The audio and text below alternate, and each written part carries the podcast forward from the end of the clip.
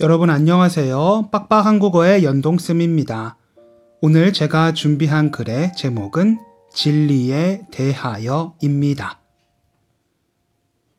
어른이 아이보다 세상에 대하여, 의사가 환자보다 상처에 대하여, 선배가 후배보다 책임에 대하여, 학자가 학생보다 학문에 대하여, 목자가 신도보다 믿음에 대하여, 더 잘 알고 있다 단정하지 말라.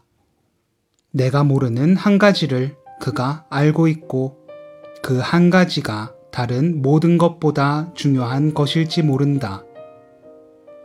진리는 양이 아니며 진리는 더 위에 있거나 혹은 더 아래 있지 않다. 우리 삶의 진리 앞에서는 모두가 평등하다는 그런 글인 것 같습니다. 네, 오늘 네, 오늘 준비한 내용은 여기까지입니다. 저는 빡빡 한국어의 연동쌤이었습니다. 여러분, 다음에 봐요. 안녕.